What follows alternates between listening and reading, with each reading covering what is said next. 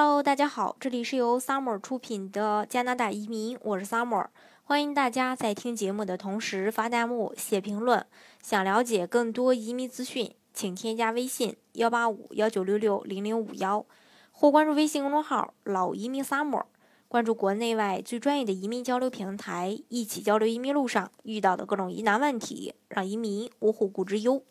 那跟其他省的这个企业家移民一样。加拿大新不伦瑞克省的企业家移民，它也是属于省提名项目。那在关闭四年之久后，在去年的时候重新开了这个申请通道，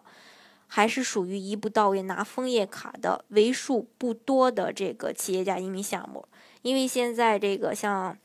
萨省和曼省都改成先拿工签再转绿卡了。嗯，而这个爱德华王子岛虽然说还是一步到位拿枫叶卡，但是。最近的这个邀请分数很高，在上一次邀请当中没有被人呃没有申请人被抽中，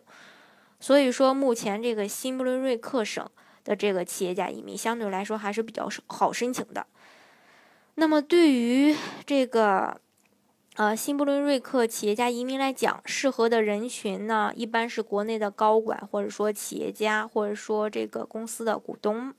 那按照年龄来算的话，达到这个高管和企业家以及这个股东的人群，有部分人的年龄可能，呃，就稍微偏大了，可能会在五十五周岁左右。因为加拿大的这个雇主担保移民的法案虽然说，呃，要求五十岁可以申请，但是在实际的操作过程当中呢，还是建议申请人的年龄最好在，呃，这个，呃，四十六周岁左右。那另外呢，这个。呃，大家可能就会想，既然雇主担保会会对这个申请人有有呃申请人的年龄有要求，那么这个新布伦瑞克的企业家移民到底对不对？呃，对这个申请人有没有要求呢？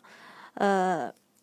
按照法案来说呀，他的这个申请年龄是在二十一到五十五周岁。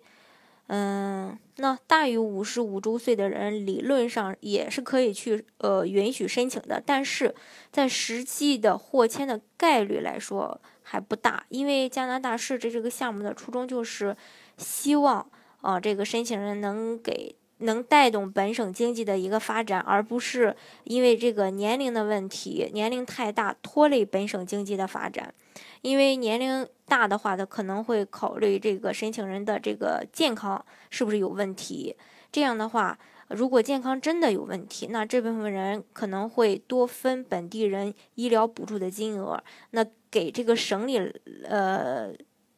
就是说给这个省里不单没有带来推动经济的发展，可能会还会带来一些负担。那另外一个因素就是这个。呃，限制这个年龄的原因，因为这个呃，新伦瑞克省企业家移民它有一个打分呃系统，那这个打分系统如果是年龄超了五十五周岁以后，它也是加不上分的，导可就是因为它加不上分，很可能导致最后打分不能满足 U 啊打分的六十五分，所以也没有办法给呃被邀请到。那没有办法给呃邀请不到的话，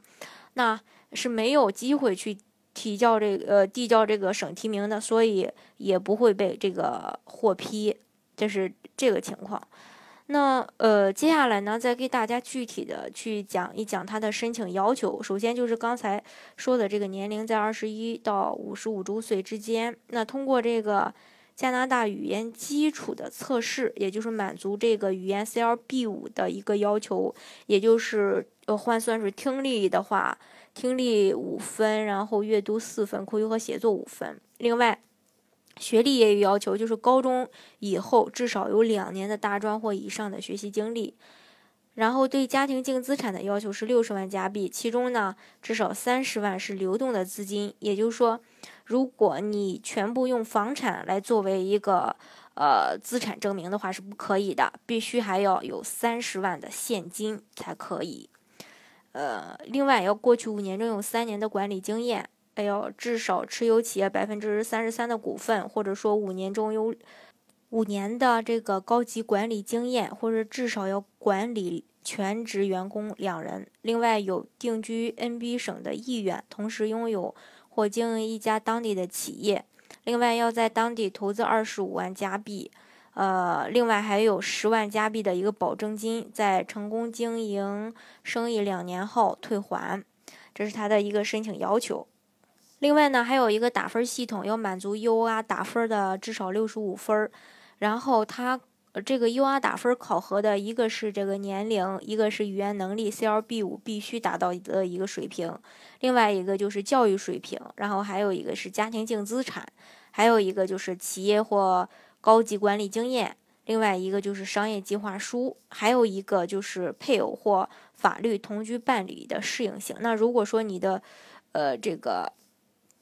呃，配偶哦，呃，十七岁之后持有学习签证完成一年或以上，NB 制定的机构中的中学教育能加五分。那如果说 NB 至少连续全职工作六个月以上，也能加五分。如果说能考到 CLB 五的话，也能加五分。当然，这是针对这个配偶的，呃，这个配偶的这个分可以加，可以不加，有你就能加得上，没有呢就加不上。这是这个打分儿。呃，